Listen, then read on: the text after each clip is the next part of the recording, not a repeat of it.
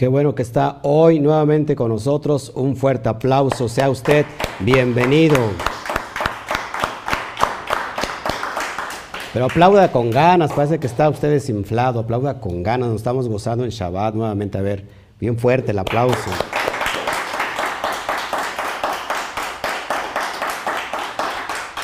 Bueno, saludamos a todos los que nos están empezando a ver. Shabbat Shalom. Eh, Hoy tenemos una porción impresionante.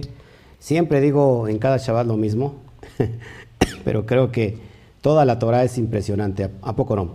Les saludamos a todos, todos los que nos están viendo ya por eh, ya entraron, nos estaban esperando. Gracias. Qué bueno que están con nosotros nuevamente. Neddy Cervantes, Shabbat Shalom, a todos los que nos están viendo y saludando. A los que nos ven y no nos saludan, pues no los saludo. Alberto eh, Ramos, Shabbat Shalom. Gracias a todos ustedes, nos estamos gozando. Zulma Lucero, Rosaldo, ¿es Zulma? Ah, Zulma, Gloria Shen, que estás con nosotros, ya listos, preparados. Carlos de Samas, Chalón, hasta Costa Rica. Connie Montañez, Alberto Sánchez, Yamel Pizzi, ya todos los Los interesados en los asuntos de la Torah están listos y hoy vamos a entregar una porción bien, bien importante, el secreto de la vaca roja. El secreto de la vaca roja. Entonces vamos a ver de qué se trata este secreto que, nos tiene resguardado la Torah. Y quiero abrir antes de, de todo esto para darle, darle, ¿cómo se llama? Fundamento a lo que conocemos. De Barín 29-29, por favor, ese es un lema que me ha perseguido, que ha estado en mi corazón y es el mayor fundamento para entender todos los misterios y todos los secretos de la Torah.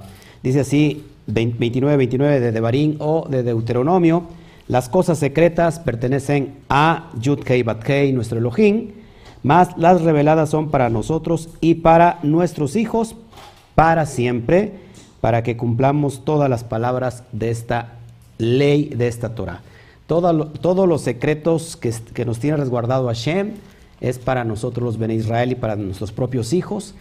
Es para aquel que se la quiera revelar y esta, esta, este, esta instrumental, esta instrucción, este manual de vida requiere, requiere de interpretación. Y hoy el Eterno está abriendo todos los secretos ocultos y estamos yendo hasta los formatos y, hasta el, nivel de interpretación SOT, que es lo profundo, y vamos a, conocer qué es este secreto de la vaca roja.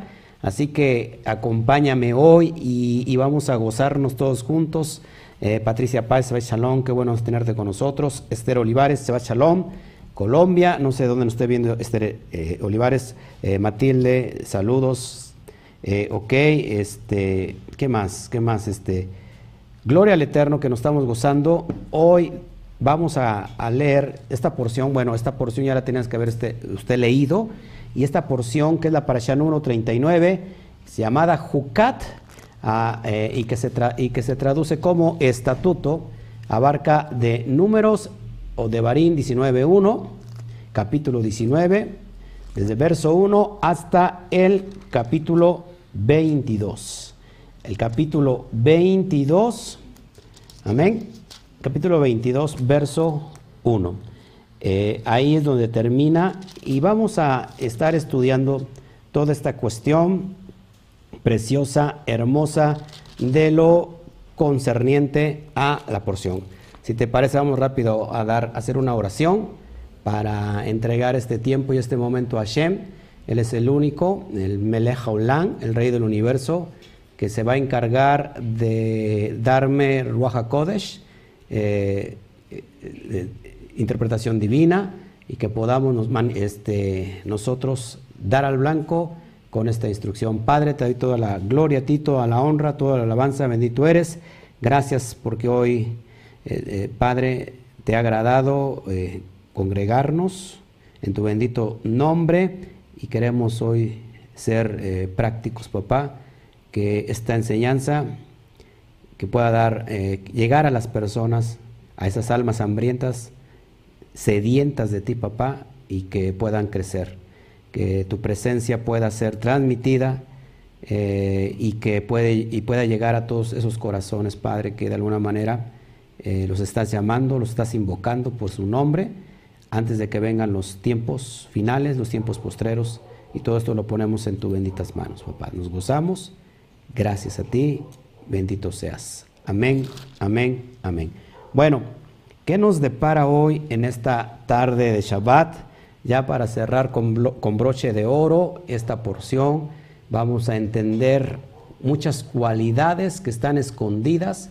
Recuerda, siempre, siempre para poner el fundamento, hay una exégesis de interpretación judía, cómo se tienen que interpretar las cuestiones de los textos hebreos. Son cuatro niveles, cuatro niveles de un sistema llamado Pardes, que el primero es Peshat, el segundo es Remetz, el tercero es Derash y el último es el Sot, el, sentido secreto, lo oculto, lo místico en el buen sentido de la palabra, porque tenemos mucha mística también en la, en la Torah, que solamente, ¿qué, es místico? Algo que está oculto y acabamos de leer por eso de Barín 29, 29 que dice que las cosas secretas y ocultas le pertenecen a Hashem.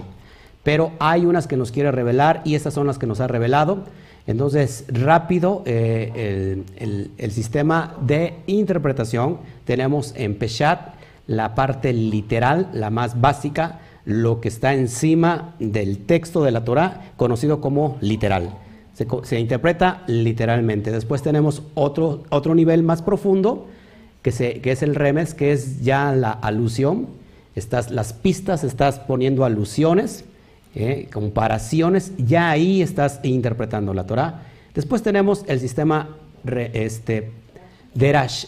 Y Derash tiene que ver con las parábolas, con los Meshalim, es decir, con todas las cuestiones de, las analogías profundas para darle sentido a la Torah. En este nivel eh, enseñaba la Torah nuestro amado Rabí Yeshua HaMashiach. Y tenemos por último el Sot, y lógico también él entendía, por supuesto, el SOT. Y el SOT es el, secreto, lo que no se ve y que hay que abrir y hay que escarbar para conocer esa profundidad, esa riqueza que se le conoce ahora como la, una perla, las perlas de la Torah. Las perlas no son para todos, repita usted conmigo, las perlas de la Torah no son para todos.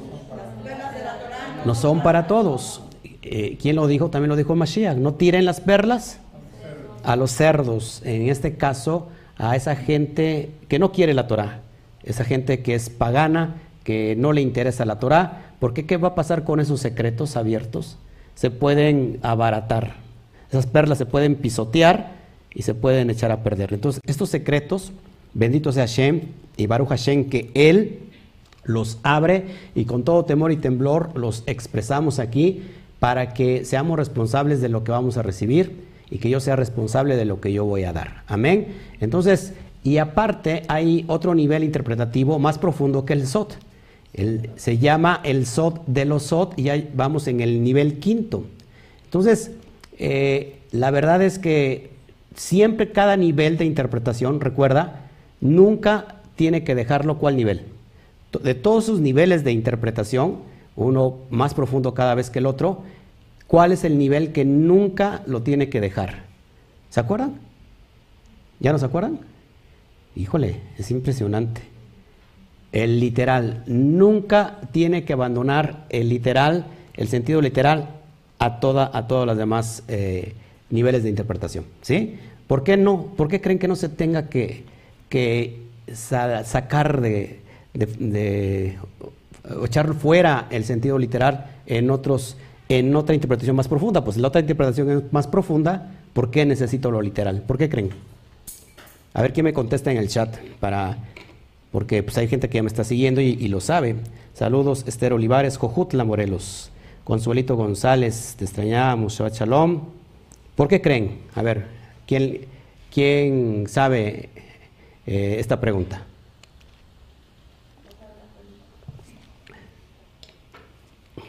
Ya, se me olvidó la pregunta.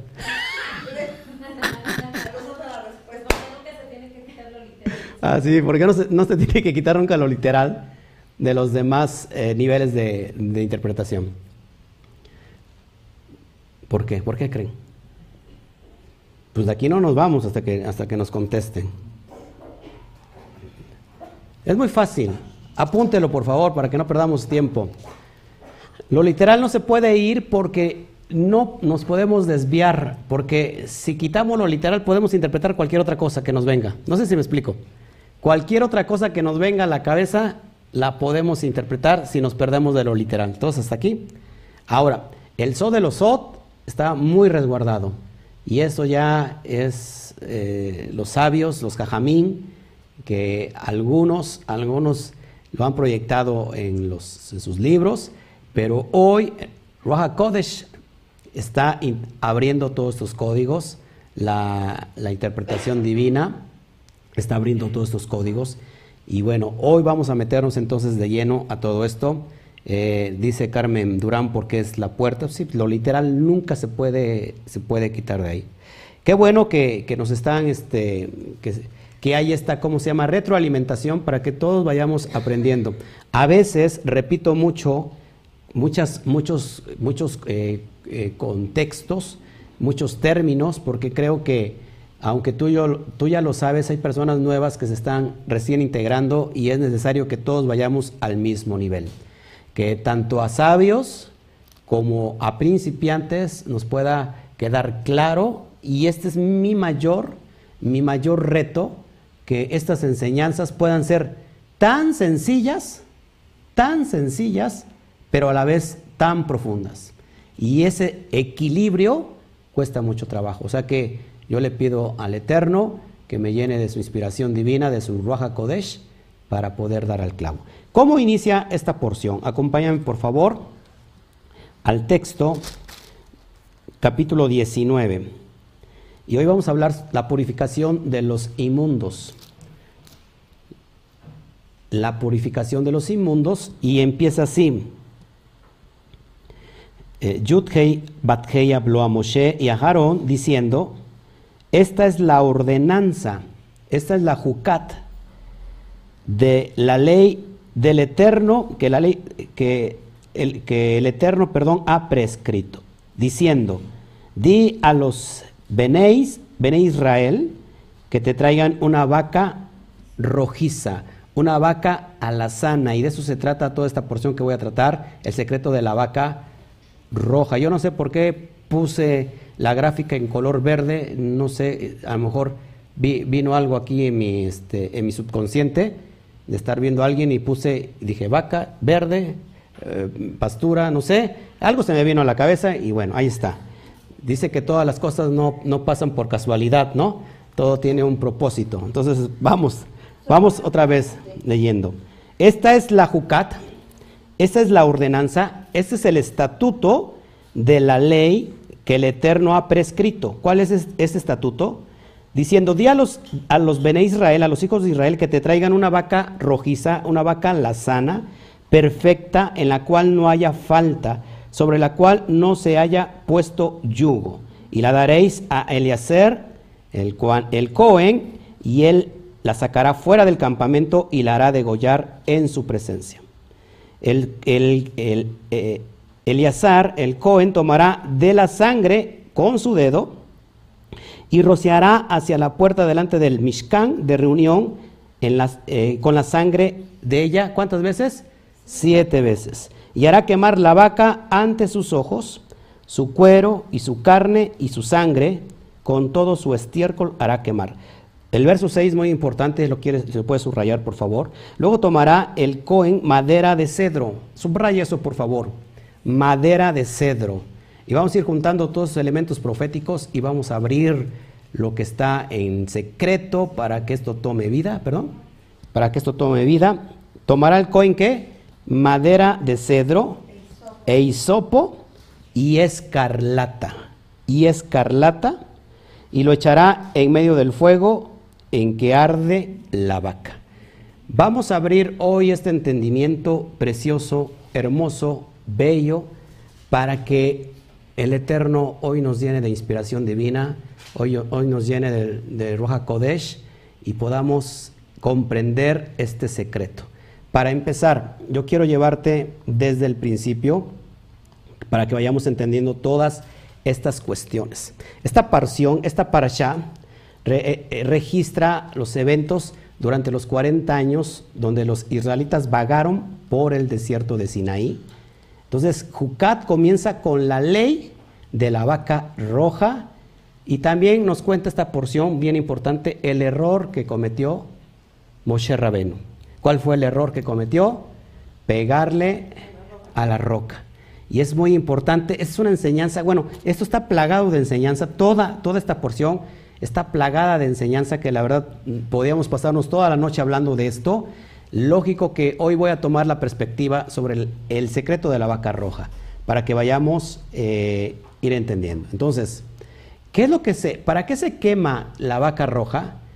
¿Para qué se quema? Para el que está en impurificación de muerte. Tumat met.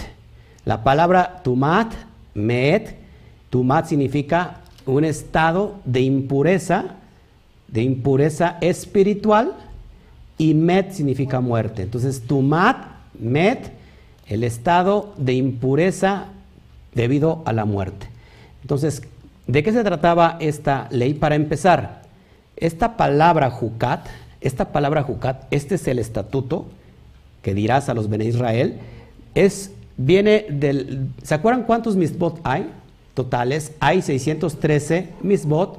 De esos 613 se, conforman en tres niveles, en tres separaciones. Muy importante, apunta lo que eso ya lo hemos visto y lo repito nuevamente para que vayamos entendiéndolo. Eh, una, separación, una sección es comprendida como los eh, mishpatim, como los mandamientos mishpatim. ¿sí? Mishpatim. ¿Qué significa mishpatim? Bueno, o, a qué hace alusión los mandamientos o los misbot, mishpatim? Son aquellos mandamientos que tienen lógica de entendimiento. Es decir, que tú los puedes entender completamente bien. Dentro de estos mandamientos está, por ejemplo, en no matarás, no robarás. Todos esos mandamientos lo entiendes con tu lógica. ¿Todos aquí? No hay alguien que te los venga a explicar, oye, ¿por qué no tengo que matar? Yo quiero matar. No, no puedes matar por esto y por esto. Es algo muy lógico.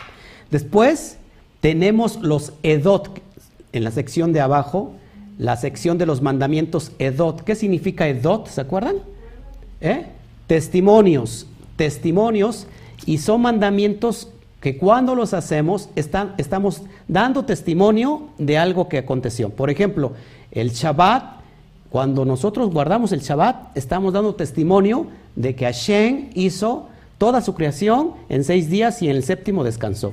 Por ejemplo, en las fiestas, en todas las Moadín, son mandamientos eh, eh, ¿por qué? Porque cada vez que los hacemos, estamos eh, proclamando y estamos dando testimonio de todo lo que pasa. Por ejemplo, Pesach, pues todos sabemos lo que pasó en Pesach, la libertad del pueblo, del Galut Misraim, ¿ok? Y tenemos los mandamientos Juquín. ¿Qué son los mandamientos Juquín? ¿Qué son los decretos? ¿Qué son los estatutos Juquín? Son mandamientos que no tienen lógica, no hay razonamiento humano que los pueda entender. ¿Y por qué el Padre puso mandamientos que no se puedan entender? Porque el Padre está interesado en ver que sus hijos obedezcan, aunque no lo entiendan. Entonces, un mandamiento, por ejemplo, un mandamiento de no, un juquín o una jucat, de que no se puede entender, pero se tiene que hacer, por ejemplo, es la ley de dietética, la ley de kashrut, es decir, las leyes dietéticas que vemos en Levítico este, 11, donde no comerás esto, esto, esto, esto y lo otro. ¿Y, por qué te, y te dice la Torah que por qué los, los tienes que hacer? No, never. Los tienes que cumplir simplemente. Y hay muchos mandamientos juquín. Ahora, este de la vaca, este de la vaca es un mandamiento juquín. Es un mandamiento este, que tiene que ver con los mandamientos que no puedes entender. Nadie sabe, nadie supo por qué una persona se contamina al tocar un muerto esta persona queda con impureza, este, e impureza, iba decir este, otra cosa, con impureza espiritual, está en un estado de tumá, y cómo se purifica esta persona quemando esta vaca roja, que la tenía que llevar el Cohen, en este caso Eliezer, y la llevaba y se preparaba eh, agua y donde se echaba todas estas cenizas y era rociada hacia la persona. Con esta la persona se purificaba, estaba, llegaba a un estado de tajara. ¿sí? Esto es bien importante porque lo vayamos entendiendo. Pero ¿quién entiende lo de la vaca roja? ¿Por qué no una vaca café? ¿O por qué una, no una vaca pinta? ¿O por qué un cordero? ¿Por qué no un chivo como en, en Yom Kippur? ¿Por qué una vaca? Y entonces es un mandamiento que no se puede entender. Es un mandamiento que no se puede comprender, que no hay lógica. Y creo que el profeta Yermillajo, si no mal recuerdo, dice que tus pensamientos no son tus mis pensamientos no son tus pensamientos. Mis caminos no son tus caminos. Hay una gran diferencia de comprensión que solamente el Melech puede entender. Nosotros no hay ser humano que pueda entender este mandamiento. Y aunque el, el Eterno está más interesado en que nosotros lo obedezcamos, a que nos explique el por qué. Quizás se están abriendo todos los códigos para que lo podamos explicar, pero yo tengo una interpretación que nos va a dar luz para poder quizás analizar y comprender en su debida, en su debida dimensión lo que no se puede entender. Entonces, el contacto con la muerte causa una impureza espiritual. Eso lo vemos en número 5.1. ¿Por qué creen que alguien tocando un muerto se impurifica? ¿Por qué creen? ¿Por qué creen eso? Porque recuerda que la muerte no se puede combinar con la vida. ¿Sí? La muerte no se puede combinar con la vida. Es muy. Alguien pone el ejemplo, yo lo escuché de un rabino, donde dice que cuando tú tienes un alimento y está completamente sellado, hermético, y tú lo abres y lo empiezas a comer, si tú, si, si, si tú una vez que después de haber usado ese frasco todavía tiene un poquito de cualquier cosa, lo dejas abierto, ¿qué pasa? Entran primero las moscas y se empieza a contaminar. Y dicen que el cuerpo es parecido a eso. El cuerpo tiene una función, el ser humano tiene una función y una vez que ha terminado con esa función se queda abierto el frasco. Y entonces eso se contamina, se echa a perder y las personas que hayan tenido un contacto tienen que purificarse. Pero no voy a hablar sobre las cuestiones técnicas, más bien me voy a meter en todas las cuestiones que están escondidas. Y aquí está gritando el Mashiach. ¿Cómo lo vamos a conectar la vaca roja con el Mashiach? ¿Cómo, ¿Qué elementos nos van a dar luz para entender que ahí está Mashiach? Quédate con nosotros. es lo que vamos a ir viendo en el transcurso de, este, de esta bendita tarde. Entonces, Alguien que está espiritualmente impuro tiene prohibido entrar al templo, no podía entrar eh, o participar de los sacrificios hasta que se llevase el, proceso de purificación. El proceso consistía, como lo acabo de repetir, que una, vaca rojiza, ¿sí? Tenía que ser eh, la característica, que no tuviera más de un pelo negro. Eso es bien importante, porque esto anuncia también el levantar ¿De qué? Del Beit Hamidash, del templo. Entonces es bien importante que no tuviera más de un pelo negro, que nunca hubiera cargado nada para un humano, es decir, que nunca hubiera tenido un yugo y que además de eso que fuera perfecta, sin un defecto físico. Ahora, esto vamos a poder entenderlo un poquito y no voy a hacer muy largo el tema para que yo estoy así ansioso de darte esto que está escondido. La vaca roja representa la idea del animalismo puro. ¿Por qué? Digo, ¿por qué una vaca? ¿Por qué no un becerro? Y ahorita vamos a entender. La vaca era llevada fuera del santuario porque pues, no había lugar para quemar una, una vaca de ese tamaño. Donde, era, donde se sacrificaba, apunta esto, y era totalmente quemada, así como la ofrenda la que se quemaba todo el animal pero es bien importante, junto con una rama de madera de cedro. La palabra cedro tiene que ver con el árbol también de la acacia. ¿Con qué estaba hecho el jarón el Haj, el Aarón Edut, que es el Aarón Edut, el arca de la alianza, estaba hecha en su base, en su alma, de acacia. ¿Qué, importancia tiene la acacia? ¿Por qué no fue eh, madera de pino? ¿Por qué no fue madera de, de qué? De Xochicoahuitl. Eh, ¿Sí así se dice? Otra madera, rápido. Encino. De encino. ¿Por qué fue de cedro? ¿Cuál es la característica del cedro? Que el cedro es resistente, no se pudre, es resistente, ¿cómo es la palabra? No se, no sé, ¿cómo se llama? No se apolilla, no se deteriora, no se corrompe. Y aquí está, acá está presentado desde, desde esa, de esta arca de la lista, presentado el Mashiach. Aquí mismo vamos a encontrar los elementos mesiánicos poderosos que nos están anunciando una y otra vez el Mashiach. Entonces tenía que ser la rama de madera de cedro, de acacia, con un hisopo. ¿Qué, es, qué viene la palabra hisopo y qué se te viene a la mente? Para limpiar. ¿Qué se te viene? ¿Qué se te viene a la mente en la Torah? En la Torah, ¿qué se usó para marcar los dinteles de las casas? Un hisopo. ¿Qué marcaban? Sí, pero ¿con qué lo marcaban? Con la sangre. Con la sangre del corderito. Pero fíjate lo importante que aquí no es sangre, se dice, y un pedazo de lana roja teñida, que esto es la grana. Subraya por favor la grana, que ahorita vamos a ver cómo, qué tiene que ver el Mashiach con la grana. ¿Y qué, exactamente, qué tiene que ver? Esto lo vamos a ver, bien importante. Esta, esta, esta grana se, extrae, se tiñe de la sangre de un gusano. ¿Qué tiene que ver un gusano con el Mashiach? Se me despegó esto. ¿Qué tiene que ver un gusano con el Mashiach? Unos que están allá me van a pedrear, este, ya está loco, ya se perdió, ahora ya le está diciendo gusano. Espérame, no tengo oriles. Vamos a ir paso a paso.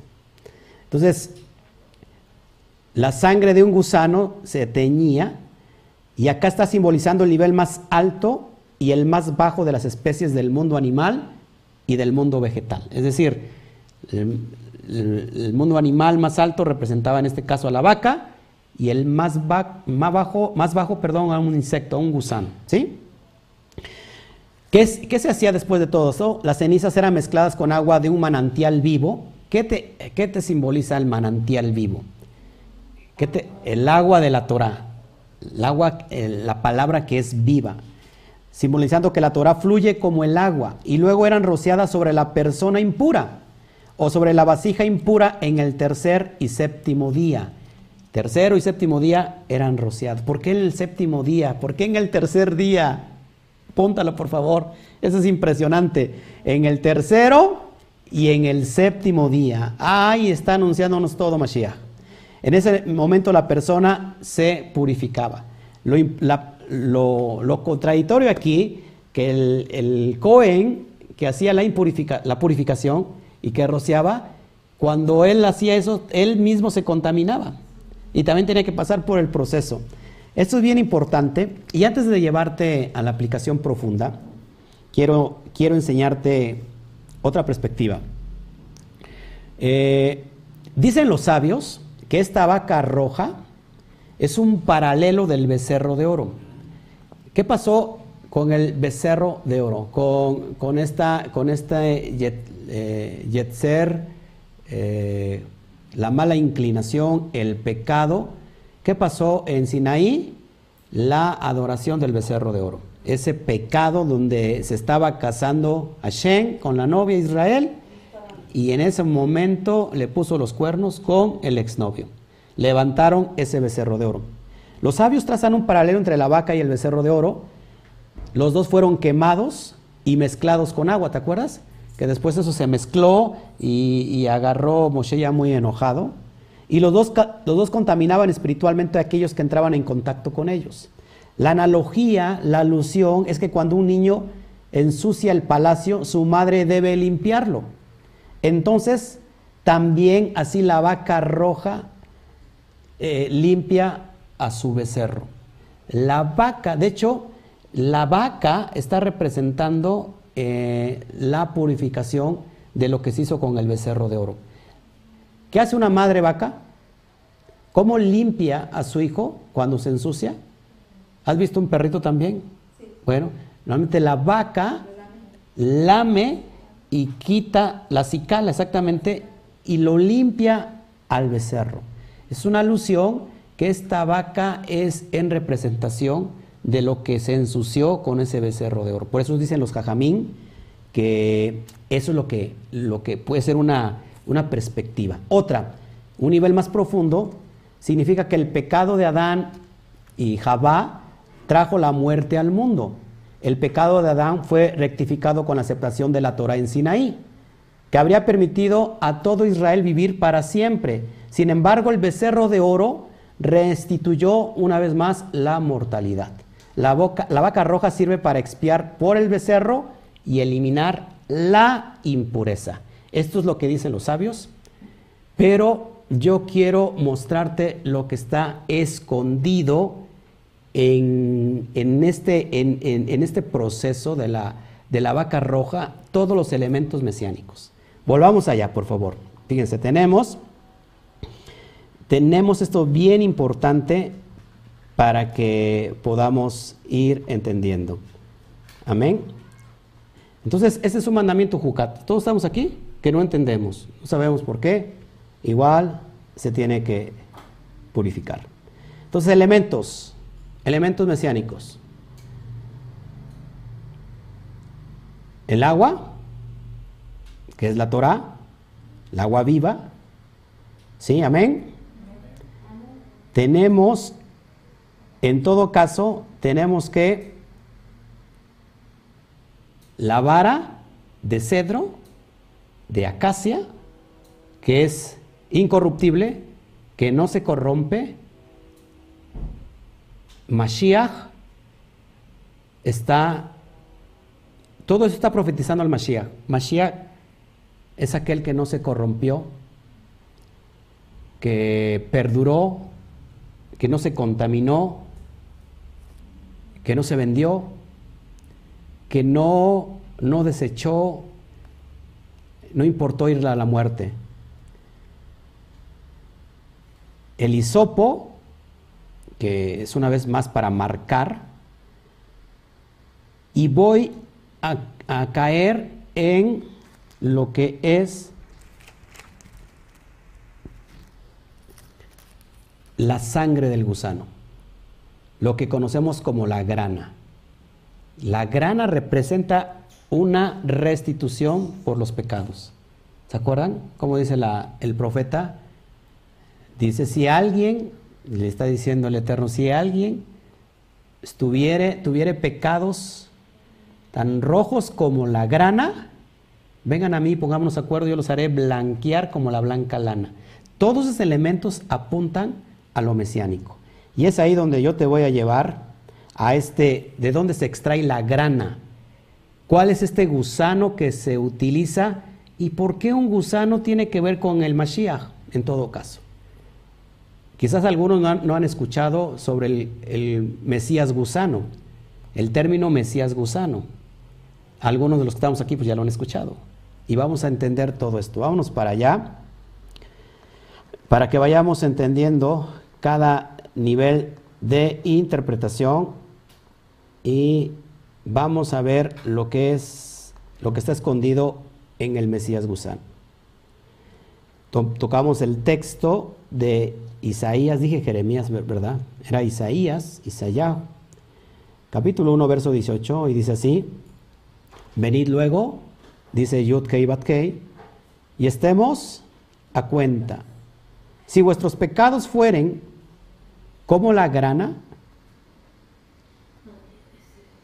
Como la nieve serán emblanquecidos. Si fueren rojos como el carmesí, vendrán a ser como blanca lana. Bien importante, ¿de dónde se extrae la grana? ¿Qué tiene que ver con el Mesías gusano? Fíjate, el pigmento natural con que se teñían los textiles de la época antigua se extraía de un insecto gusano llamado Kermes vermilio. Kermes vermilio, eh, su nombre científico es Coccus ilicis, del que se extraía un compuesto rojo intenso, que dio el nombre al carmín y al carmesí, también llamado como grana. Apúntalo por favor. Eh, tú puedes tomar, estudiar este video, a lo mejor estás apuntando y no te da tiempo. Bueno, eh, lo vas a ver en casita después en la retransmisión. Desde este gusano que se extrae el pigmento para los textiles. Acuérdate que los textiles de la época, esos colores solamente lo podían tener que reyes. ¿Sí? ¿Estamos aquí? Perdón, se me, se me despegó esto. Gracias. ¿Lo podían tener qué? Reyes, personas de mucho dinero, solo por este gusano. ¿Y qué tiene que ver este gusano? Una vez más, con el Mashiach. Gracias porque saliste esa pantalla y no te viste nada. seguimos, seguimos. Este mismo, la Torah lo menciona como gusano Tolaat. Tolaat. Y es, eh, bueno, Tolaat significa el devorador. La primera vez que se usa en las escrituras es en el libro de Bereshit o Génesis 38, 28.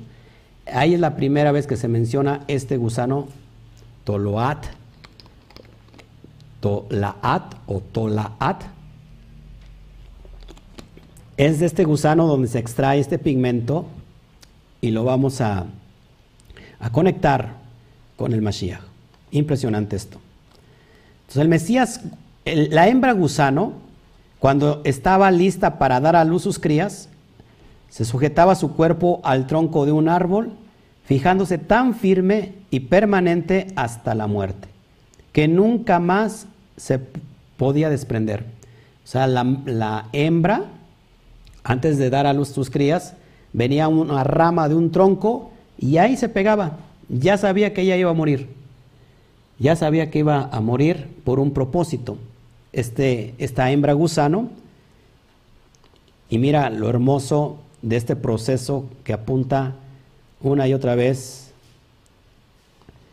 a lo profético del Mashiach.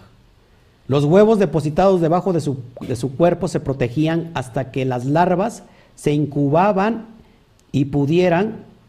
¿Me brinqué? Me brinqué ahí, perdón, es que ya no. Ok, los huevos depositados debajo de su cuerpo se protegían hasta que la las larvas se incubaban y pudieran entrar en su propio ciclo de vida. O sea que una, este gusano dando la, dando la vida para reproducirse. Es decir, sus hijos podían venir a la vida solamente que ella muriera. Eso es bien impresionante. Seguimos. Cuando la madre moría, el líquido carmesí manchaba su cuerpo y la madera circundante de los cuerpos muertos de los gusanos escarlatas hembras se extraían los tintes escarlatas comerciales de la antigüedad. Por eso, teñir toda una tela sobre este grana era carísimo. No son como los textiles de hoy, como los textiles de hoy, perdón, que todos los, los, colorantes son artificiales, ¿no? Pero en ese momento esas, esas telas eran carísimas por el proceso. Imagínate, no sé cuánto podrían sacar para pigmentar, no sé, una tela muy de cuántos metros. Eso es impresionante. Ahora, ¿por qué está reflejado aquí el Mesías? Bien importante. Sigamos avanzando. El color carmesí se puede extraer, ojo, sin la muerte del gusano. El color carmesí no se puede extraer sin la muerte del gusano. Recuerda que el carmesí tiene que ver con la redención del pecado. ¿Todos aquí? ¿Qué más? Ahí está el gusano nuevamente. El gusano tenía que morir para poder extraer su pigmento. El gusano tendría que morir. Asimismo, Mashiach tuvo que morir para dar vida en ese palo, en ese madero. Cuando Mashiach murió, se impregnó el madero de su sangre en redención de los pecados de todo el pueblo de Israel y de aquellos que pertenecían a las naciones o que pertenecen a las naciones y quieran entrar en ese pacto. Yo me había sorprendido sobre el Mesías gusano y dicen, ¿cómo es posible que el título del Sadik le podíamos llamar gusano? Y esto es impresionante, esto es impresionante. Así como el gusano, para que traiga vida, tiene que morir. Así el Mashiach tuvo que morir en ese propósito dado por su Padre, dado por Hashem, para expiación de los pecados. Ahí vemos una vez más, lo profético de la vaca roja, ¿por qué ese palo? ¿Por qué ese palo de cedro, esa acacia? ¿Por qué ese, esa, esa, esa grana? Está ahí el Mashiach completamente. Fíjate, esto es bien impresionante y esto a mí me motivó mucho. Salmos 22, 1 al 6. ¿Cuál es la última letra del alefato hebreo. ¿Qué número? ¿O, cuántas letras tenemos en el alefato hebreo? 22. No contando las cinco sofit, es decir, las cinco finales, pero tenemos 22. Y curiosamente, en el Salmo 22, fíjate lo que expresa esta profecía sobre el Mesías. ¿Qué dijo Yeshua en ese madero, antes de morir, ¿se acuerdan que dijo? ¿Por qué Elohim, mi Elohim, mi Elohim, por qué me has abandonado? Y curiosamente tiene que ver con el Salmo 22, y dice así el Salmo 22.1, Elohim mío, Elohim mío, ¿por qué me has desamparado? ¿Por qué estás tan lejos de mi salvación y de las palabras de mi clamor? El verso 6, eso es impresionante. Más yo soy gusano. Yo soy anoque tolaat y no hombre, aprobio de los hombres y despreciado del pueblo. Oprobio, perdón, de los hombres y despreciado del pueblo.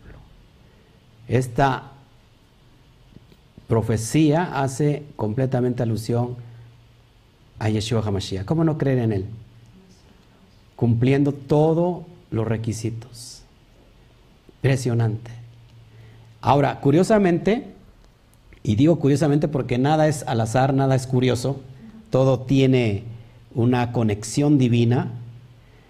El, mismo gusano con que, ¿se acuerdan que en Yom Kippur hay los chivos de expiación, donde un chivo es enviado fuera de Israel y que también está representando al Mashiach, ¿se acuerdan? Que se le amarraba en un cuerno un listón de color grana, también de lleno de grana, porque una vez que este, este chivo era enviado fuera de, ¿cómo se llama?, de, de, de Israel, lo llevaban Póngame atención aquí porque es muy importante.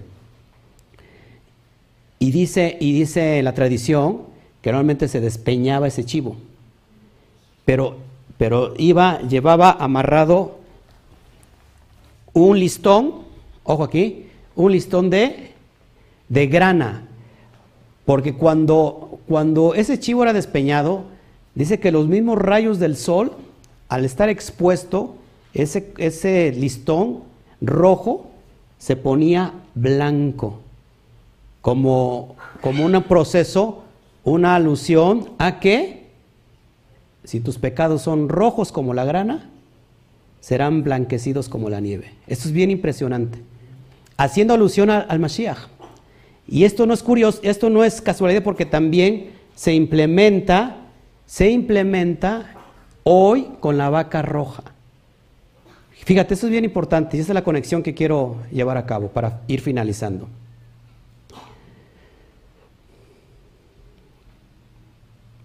Para ir concluyendo. Mashiach fue abandonado en el madero. ¿Por qué me has desamparado? ¿Por qué me has abandonado? Y tuvo que morir. Y a través de esa muerte, nos trae redención. Y esto es bien importante, ¿por qué? Al tercero y al séptimo día. Conectado con Mashiach, 3 y 7. 3 y 7, ahorita sumamos. 3 tiene que ver con resurrección. Tres días estuvo bajo, bajo tierra y ¿qué dice? Que la muerte no pudo retenerlo y que resucitó el tercer día. Tres días. ¿Por qué siete? ¿Por qué siete? Siete hace alusión al reinado milenial, la séptima fiesta de las Muadín que tenemos durante todo el año. ¿Cuál es la séptima fiesta? La fiesta de Sukkot. Una y otra vez apuntando al Mashiach que nos redimió de la muerte. ¿Por qué? Porque habíamos pecado. Habíamos transgredido la Torah. Después de que fuimos llevados eh, a, ese, a esa montaña, a Arsinaí, se nos entrega la Torah porque durante el proceso de esos 50 días nosotros fuimos purificados. Estábamos en un estado de tumá y al llegar al día 50 estábamos en un estado de completa purificación. Pero ¿qué pasó? Una vez más se levantó el becerro de oro y con eso vino la muerte. El Mashiach, el proceso del Mashiach, el proceso profético era venir a cumplir todo lo que está escrito. Solamente un sádico, un justo, podía abarcar este pacto. Y esa sangre se tiñó, no solamente se quedó en el madero, sino que sirvió para teñir a toda la generación de Israel. Para que durante el proceso, entonces todos los pecados que estaban así rojos como la grana, sean emblanquecidos como en este tiempo y en este momento. Así que para mí es un gusto y es un gozo mostrarte estos secretos que nos enseñan tantas y tantas y tantas cosas. Para terminar, eh, la, narrativa cuenta sobre el error que tuvo Moshe. El liderazgo, yo estaba yo, estaba yo meditando en la mañana, ¿por qué siendo Moshe el hombre más humilde sobre toda la tierra? ¿Por qué siendo Moshe el hombre que fue levantado como Mashiach, como Elohim delante de Faraón y cumplir ese propósito, ¿por qué no pudo entrar a la tierra prometida? ¿Por qué fueron más sus aciertos? Si son muchos, inclusive cada vez que se, levantaba alguien en contra de él o pecaba en, la cuestión del cerro de oro también, ¿qué hizo? Se posternó y pidió clemencia para el pueblo. ¿Por qué por un error no entró? No entró a la tierra prometida. ¿Por qué creen?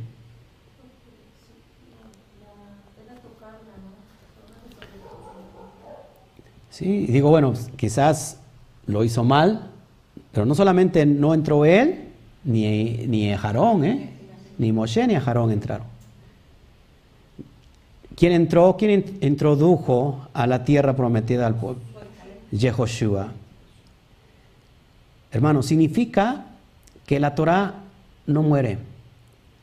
La Torah no o sea, que está representada por Moshe, pero el que sí entró es Yehoshua a esa tierra prometida y Yehoshua llevaba el mismo mandato de la Torah.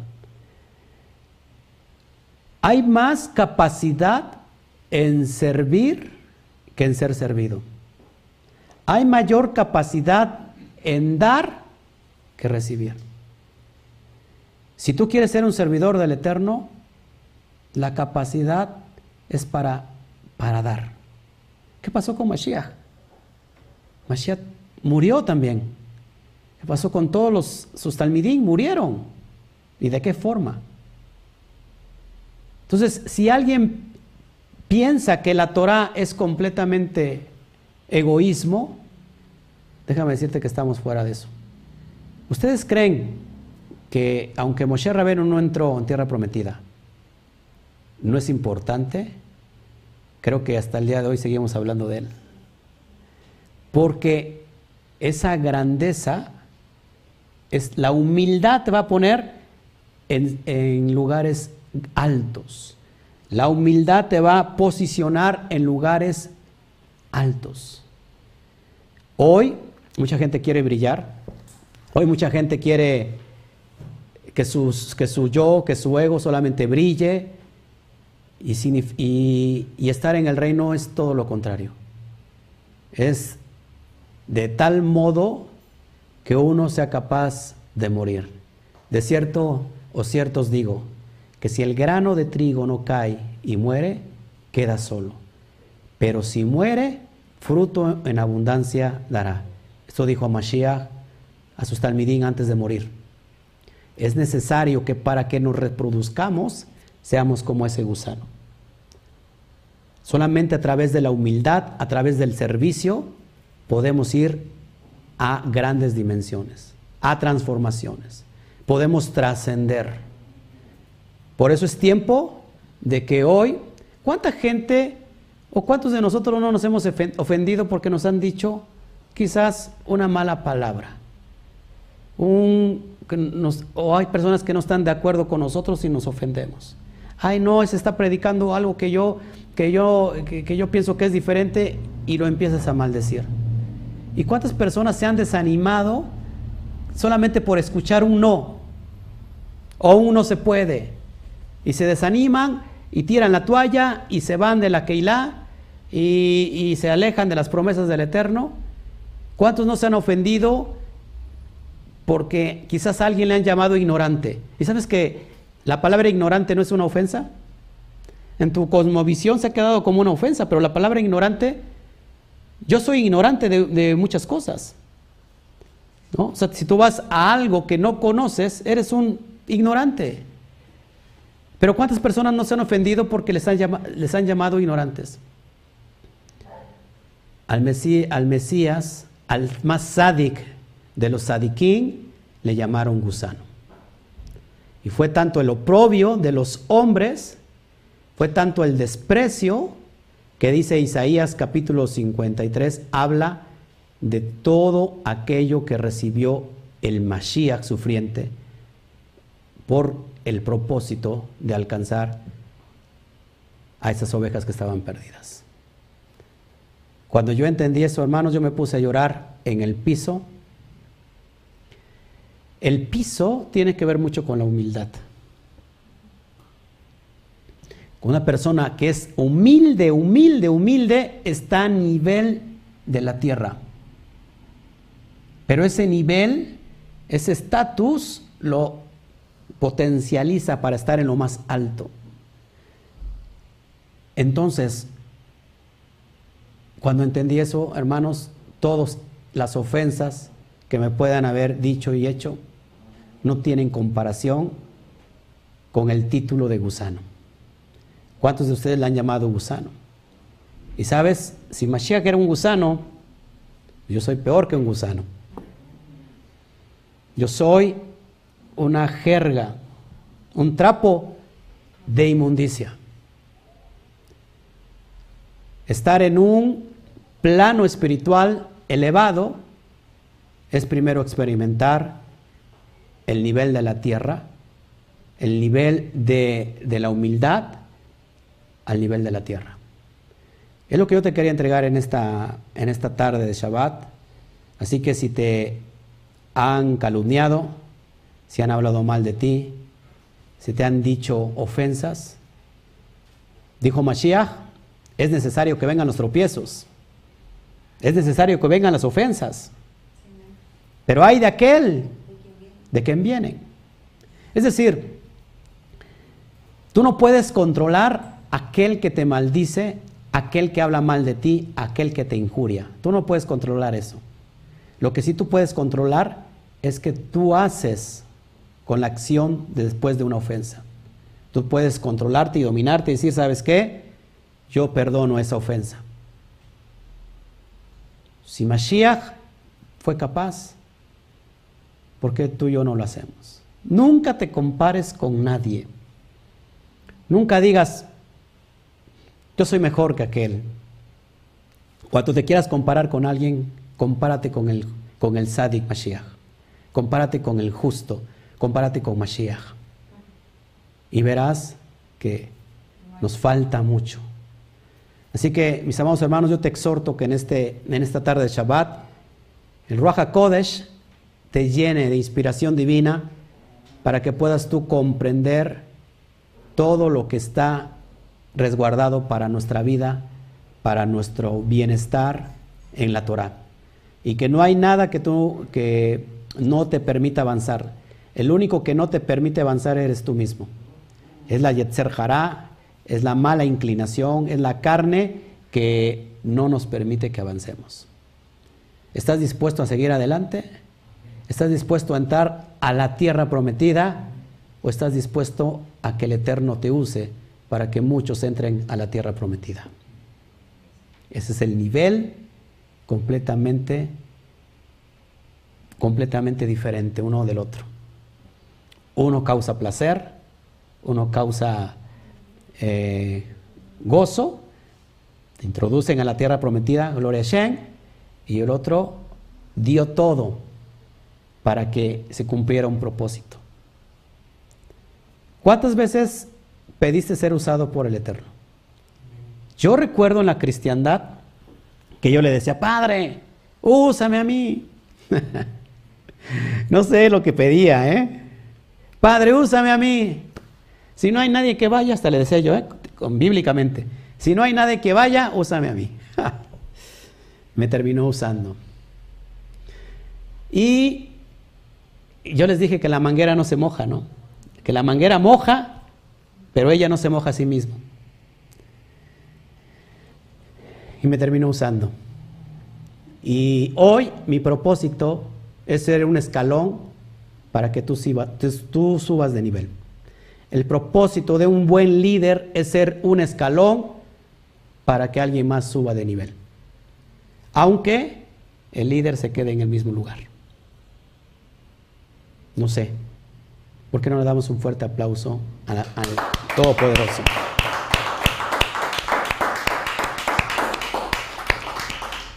Yo me gozo con todo esto.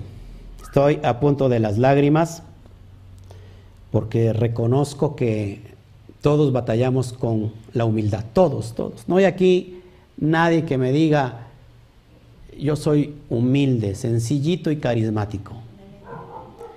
Ni, mi perrita Camila es humilde, creo que es la más orgullosa que existe sobre la tierra. ¿Cuánta humildad nos hace falta? ¿Cuánta humildad? Nunca te vuelvas a quejar. Si estás sufriendo, yo estoy sufriendo. Amén. Baruch Hashem, que sea así, porque estás siendo utilizado, estás siendo de conexión para llevar a otros a niveles superiores. No importa que tú te quedes en ese lugar, pero tu vida va a marcar una pauta en todas las generaciones venideras. Así que, gloria a por eso, yo creo en todo lo que hemos estado estudiando y que todo estado de tumá, todo estado de impurificación espiritual, tenemos el recurso en el Mashiach. Pero no nos quedamos ahí porque entonces seguimos avanzando, seguimos guardando la Torah, seguimos guardando sus pactos y para que esto nos traiga más luz y más vida. Así que en esta semana te voy a dejar tarea. Lo que tú has querido para ti, en esta semana, ofréceselo a alguien más. ofréceselo a alguien más.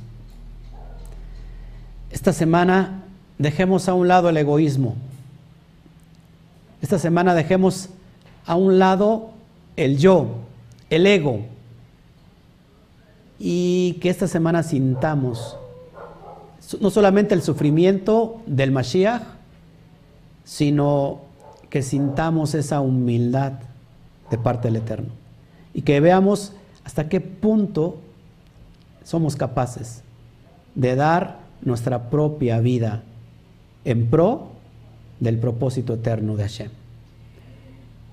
Pablo dio su vida, Esteban dio su vida, Simón Kefa dio su vida y todos, todos los demás, los demás, todos los demás eh,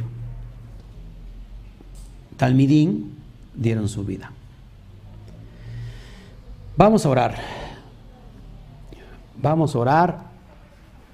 Vamos a orar. Si nos acompañan a orar, por favor. Quiero orar. Si tienes peticiones, por favor.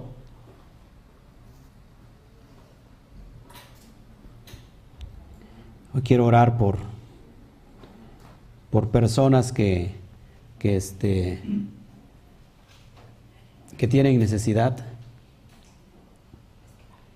que tienen necesidad, por favor, si hay peticiones, les voy a pedir a todos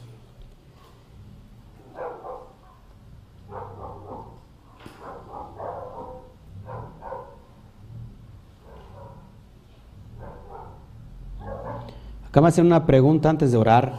Angélica Berrones dice, Shalom, una pregunta. ¿Cómo se debe entender la actuación de del Mashiach al acercarse a la tumba de Lázaro y contaminarse con muerto, pues la Torah lo prohíbe. Bueno, tenemos que entender que, que el Mashiach jamás tocó a Lázaro, sino que lo llamó de fuera. Y estando fuera en esa tumba, estaba diciendo Lázaro, sal fuera, y en ese momento Lázaro revivió. Cuando lo tocó, no estaba muerto. Además es una alusión, Lázaro es, un, es una alusión e, eh, a, Efraín, a la casa del norte, que está muerta y que tiene que resucitar. Es una alusión a los huesos secos que está profetizado en Ezequiel capítulo 37, el valle de los huesos secos, que no es otra cosa que Efraín o el hijo pródigo que se está levantando y que tiene que resucitar. Donde se va a levantar ese gran remanente es una alusión de, de ¿cómo se llama? De, de lo que nos están preguntando. En este caso, de Lázaro. Amén. Todos los milagros que sucedieron en el Mashiach no fueron milagros que pasaron solamente por pasar. Todos aquellos tenían una alusión, una, una analogía. Amén. ¿Qué más? A ver, acá tengo otra pregunta.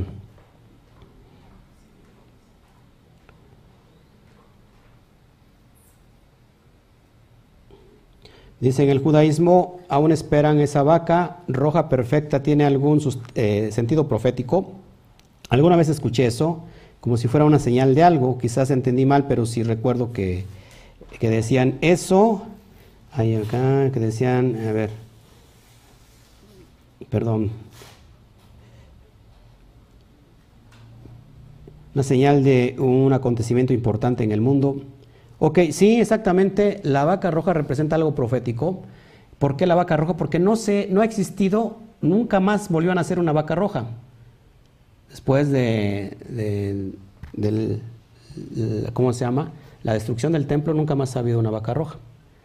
Entonces, eh, cuando aparezca esa vaca roja, muchos judíos lo conectan con que se va a levantar el tercer templo.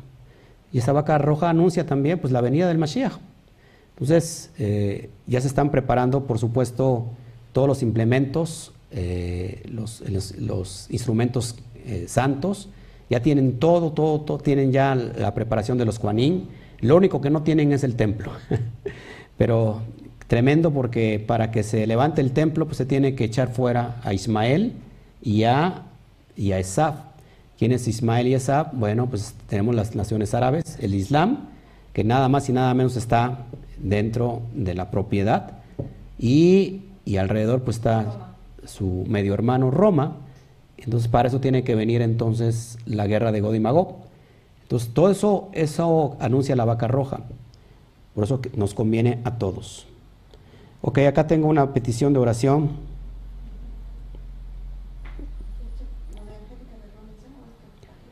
Acá nuestra hermanita dice que lanza hoy a, su, a la venta su primer libro, Adán, prototipo de la humanidad. Eh, se, se, lanzan en plataformas de Amazon. Eh, Gloria Shem, Gloria a Shem, que el Eterno te bendiga. Ya metimos aquí este gol. Gloria al Eterno. A ver, oración por la hernia, por hacer fuerza extra, ok. Y por agilización de célula de residencia, por trabajo, ok. Ya nos están llegando peticiones. Entonces, si tiene peticiones, por favor, para irnos despidiendo de, de este lugar, de este tiempo con el Eterno. Si hay peticiones, por favor. Amén. ¿Ya, lo, ¿Ya los vas apuntando? ¿Sí? ¿Vas apuntando las peticiones? Por favor, ayúdeme a apuntar. ¿Qué más? A ver si hay más preguntas.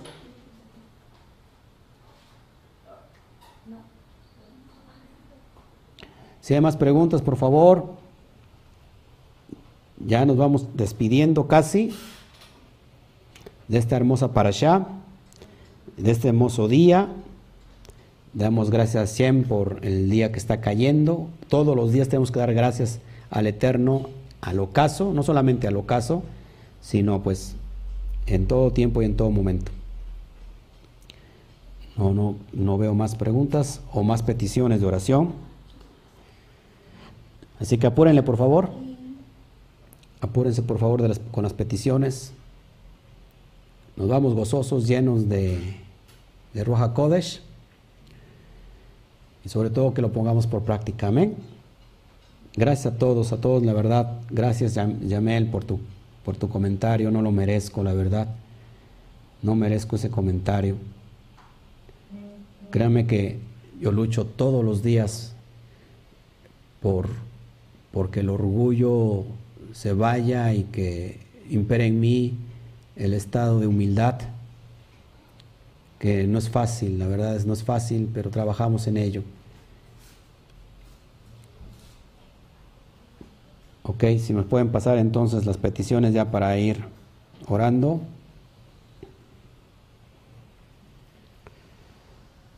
Muy bien.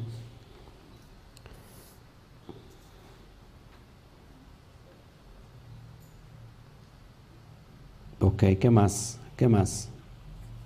Creo que son todas, ¿verdad? Son todas.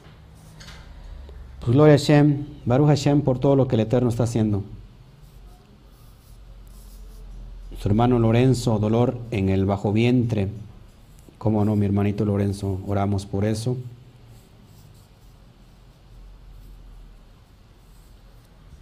¿Qué tiempo llevamos transmitiendo? Una hora quince minutos, perfecto. Vamos a acabar ya. Son todos esos, ¿verdad? Entonces vamos a orar, ¿qué le parece? Vamos a orar, vamos a, a unirnos en, en esta oración. Sí, acá tenemos todos, hacemos en esta tefilá. Y si te puedes juntar conmigo, te puedes unir hoy Esther Olivares, oración por mi esposo, Cándido Ayala, sí, amén. Acá lo tengo ya, no se me va.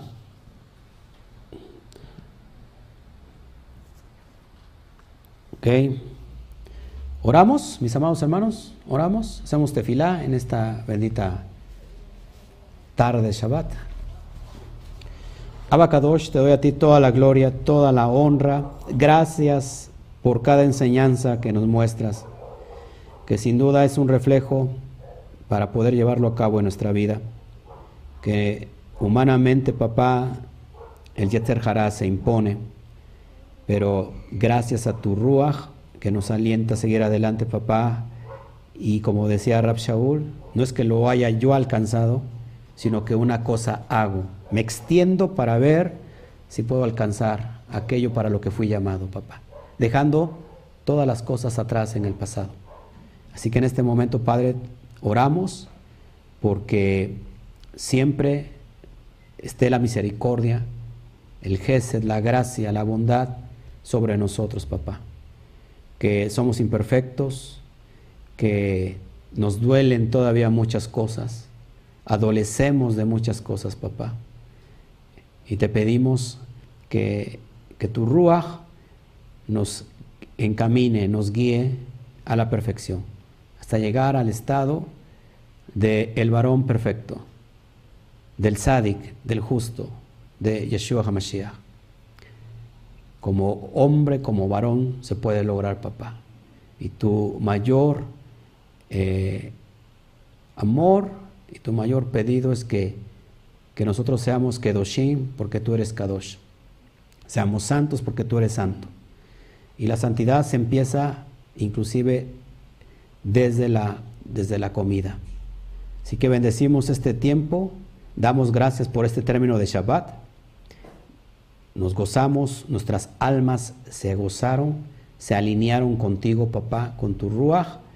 Y te damos gracias por este término de Shabbat. Te damos gracias por esta, esta entrada del nuevo día. Y nos ponemos en primera fila para recibir, Padre, todas las verajot que están llegando con el nuevo día. Las recibimos, las recibimos, papá. Muchos desprecian las verajot que llegan en el ocaso. Con el nuevo día, hoy nos ponemos delante tuyo, Padre, para recibir todas las verajot que vienen para aquellos que están eh, guardando tus pactos. Padre, te doy a ti toda la gloria y oramos en este sentido, oramos por la vida de Roberto Díaz Madrid y sus cuatro amigos que están enfermos de COVID. Ellos están en la Ciudad de México. Padre, te pido por ellos que, que, tu, que, tus, que tu rajamín, que tus misericordias lleguen hasta allá, papá, y que los levantes. Te pedimos por nuestro hermano Lorenzo Juárez, tiene dolor en el bajo vientre, que se vaya todo dolor, toda inflamación en el colon, Padre, que se desinflame y que, venga esa mejoría, esa, ese shalom, esta sanidad, papá, eh, otorgada por ti, Padre. Te pedimos por Esperanza Otalora, por la venta de, su primer libro, papá, que, que sea eh, un propósito para que llegue a, a las naciones, para que llegue a muchas personas que tienen que escuchar este mensaje, papá. Te pedimos por la vida de Carlos José Lezama, está afectado por una hernia, por hacer una fuerza extra. Padre, te pido que se vaya toda hernia, que se desaparezca eh, por tu poder divino. Y te pido también por la agilización de la cédula de residencia para que pueda tener un trabajo Carlos José Lezama, que está en Costa Rica. Te pido por la vida de Neddy Cervantes, por toda su casa y que todos se vuelvan al eterno, que todos vengan a los pactos y que te reconozcan a ti, el único Elohim verdadero. Te pido, Padre, por el esposo de Esther Olivares, se llama Cándido Ayala. Padre, que tus propósitos se cumplan en este varón. Eh, gracias a todos, papá. Gracias porque te mueves te mueves de una manera sobrenatural por aquellos que te buscan. Te pido por eh, los ojos de Angélica Berrones, por, los, por sus ojos le iban a operar y por la pandemia suspendió. Padre, que venga una sanidad en esos ojos, eh, que venga una sanidad en este mismo momento por, por tu gracia y tu misericordia. Te pido por Carlos Colmenares, eh, baje la inflamación de su cuerpo, Padre, y que todo esté en orden. Te doy a ti toda la gloria, te doy a ti toda la honra y te doy a ti toda la alabanza. Amén, amén, amén. Vamos a dar un fuerte aplauso.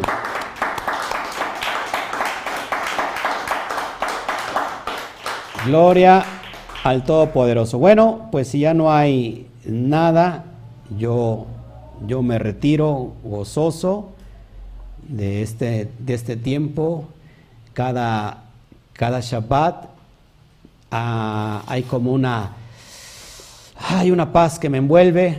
Durante toda la semana estoy trabajando día y noche. Mi esposa me dice, deja de trabajar, por favor. Soy muy, soy muy, ¿cómo se llama? No, no doy nada por sentado. Siempre me quiero perfeccionar a mí mismo.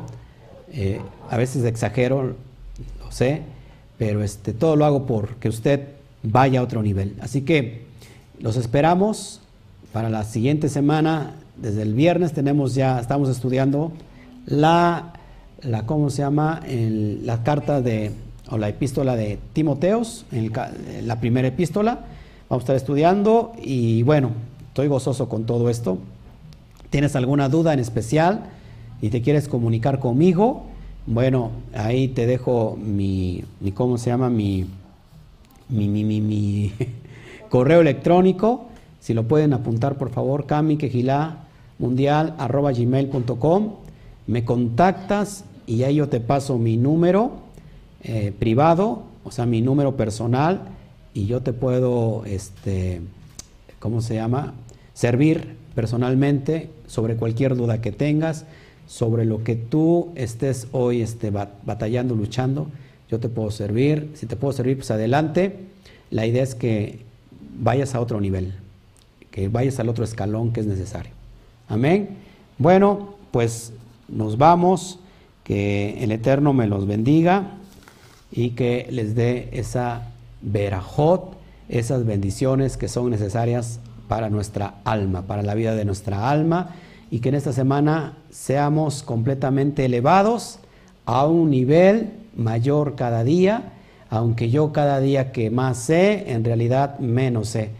Y me doy cuenta que estoy muy lejos todavía de la profundidad, pero me encanta, me encanta conocer cada día más cuál es el propósito, no solamente para saber, sino para ponerlo por obra. Así que después de un término de Shabbat, a la cuenta de tres decimos todos, uno, dos, tres. Shagua. Nos vemos, que el Eterno te, lo te bendiga.